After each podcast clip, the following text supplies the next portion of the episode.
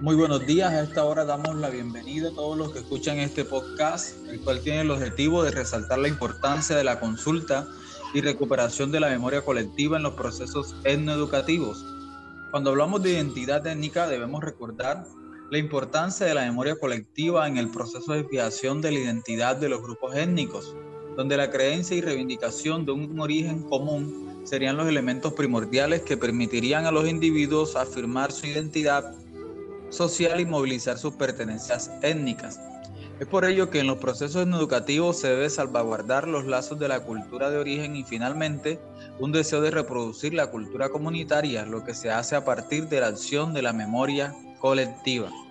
En el mismo sentido podemos dimensionar a nivel grupal el rol de la comunidad de parientes y de la participación organizacional como dos formas que asume la acción colectiva. En este plano, la acción colectiva puede darse a nivel de la familia o de la organización. A nivel de la familia se traduce en la cooperación familiar y en un interés por salvaguardar los vínculos entre sí, con una aceptación de las diferencias y búsqueda de reconocimiento social.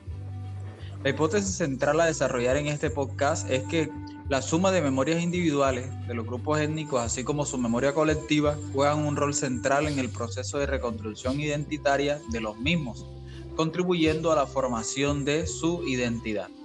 Entonces, para ampliar más este tema, tenemos hoy unos invitados. Tenemos a nuestro compañero Jean-Pierre Álvarez. Muy buenos días. Eh, muy buenos días, Jeffrey, y muy, buenos días también a todos nuestros oyentes de este podcast. Es un placer estar aquí con ustedes. Ok, primer interrogante, señor Jean-Pierre. Eh, ¿Por qué si los grupos étnicos atesoran una gran riqueza cultural y ambiental y poseyendo saberes ancestrales de gran valor, muchos de ellos son los más pobres del planeta?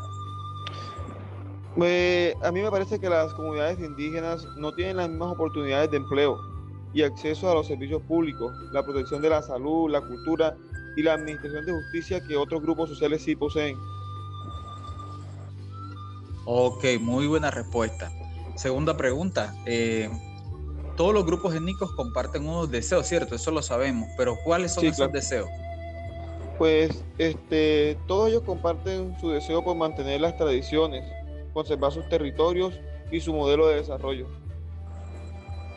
Excelente respuesta. Muchas gracias, compañero Jean-Pierre Álvarez. También el día de hoy tenemos otra invitada, nuestra compañera Angie Guerrero. Muy buenos días. Muy buenos días, compañeros, y muy buenos días a todas las personas que están escuchando este podcast. Ok, eh, primera pregunta para usted, compañera Angie. ¿Qué debemos hacer para contribuir a la formación y el desarrollo integral de los grupos étnicos? Bueno, lo primero que tenemos que hacer es conocer la situación de los pueblos indígenas en el mundo y en concreto los problemas que les afectan, identificando sus causas y consecuencias, así como la realidad cultural y territorial en la que viven. Ok, excelente. Eh, tenemos otra, otra pregunta. Uno de los problemas más graves a los que se enfrentan los pueblos indígenas es la invasión de sus territorios y la expulsión de los mismos por parte de agentes externos como empresas o gobiernos que quieren expropiar los recursos naturales que allí se encuentran. ¿Qué pasará si a nosotros o a nuestra familia nos expulsaran de, nuestros, de nuestra ciudad o pueblo? ¿Cómo nos sentiríamos? ¿Cómo lucharíamos para defender nuestros derechos? Cuénteme, compañera Angie pues nos, nos sentiríamos indignados, pero buscaríamos mecanismos para que nos para que no se vulneren nuestros derechos. Ok, muy bien, muy bien, excelente respuesta. Entonces, eh, es importante recordar, ¿verdad?, que la memoria colectiva constituye así un lugar por, por excelencia de expresión y de transmisión de la identidad colectiva de los grupos étnicos corroborándose la importancia de la memoria colectiva en la fijación de la identidad étnica de los grupos étnicos. Finalmente, la memoria colectiva no solamente sería reproductora, sino también productora.